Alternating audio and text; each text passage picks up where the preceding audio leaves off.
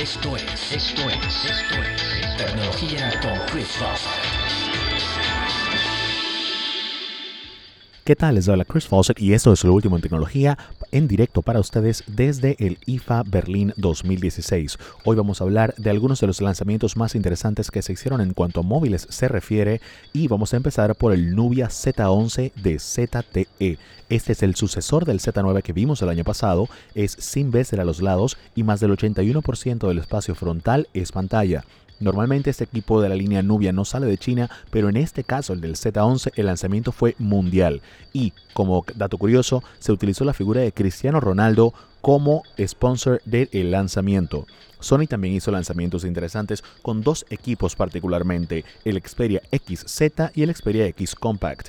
El primero, el XZ, cambia en cuanto a cuerpo se refiere ya que pasa de ser un equipo de plástico a ser un equipo de metal y vidrio. Tiene una sensación muy premium, es resistente al agua como la mayoría de los de la línea de Sony y tiene una batería de 2900 mAh que da poder a una pantalla de 5.2 pulgadas Full HD tiene 3 GB de RAM, utiliza el conector USB tipo C y tiene una cámara de 23 megapíxeles con un sensor Sony Exmor SR con autofocus láser. Parte de las características nuevas de este equipo es que captura la imagen de la cámara en RGB e infrarrojo al mismo tiempo para mejorar la captura de color y el balance de blancos. El video lo captura hasta en calidad 4K y la cámara frontal para selfies es de 13 megapíxeles.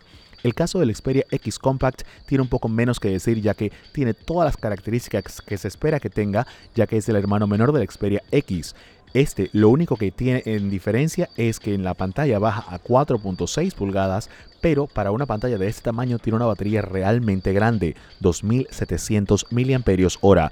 Mantiene todas las características como dijimos, el procesador sigue siendo un Qualcomm Snapdragon 820 y la cámara de 23 megapíxeles, la misma del Xperia X tamaño completo.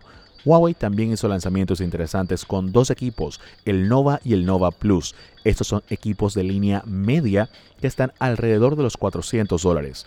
El primero, el Nova, es el que tiene pantalla de 5 pulgadas con un procesador de 8 núcleos Qualcomm Snapdragon 625 corriendo a 2 GHz de velocidad. Tiene 3 GB de RAM y 32 de almacenamiento expandible hasta 128. La cámara trasera es de 12 megapíxeles y la frontal de selfies es de 8 megapíxeles. Tiene una batería bastante respetable de 3020 mAh y sensor de huella digital. En el caso del Nova Plus no hay tanta diferencia. La pantalla aumenta de 5 a 5,5 pulgadas y la cámara sube a 16 megapíxeles en vez de 12. La batería también sube considerablemente a 3340 mAh. Por hoy, esto es lo más importante dentro del mundo de la tecnología. Recuerden que para mantenerse siempre enterados de todo lo que suceda en el IFA y en el resto de los eventos, pueden descargar la aplicación Tecnología con Chris Fawcett disponible tanto en iPhones como en Androids y mantenerse siempre atentos aquí a los segmentos de tecnología de RPC Radio, los primeros siempre. Esto fue, esto fue, esto fue, Tecnología con Chris Fawcett.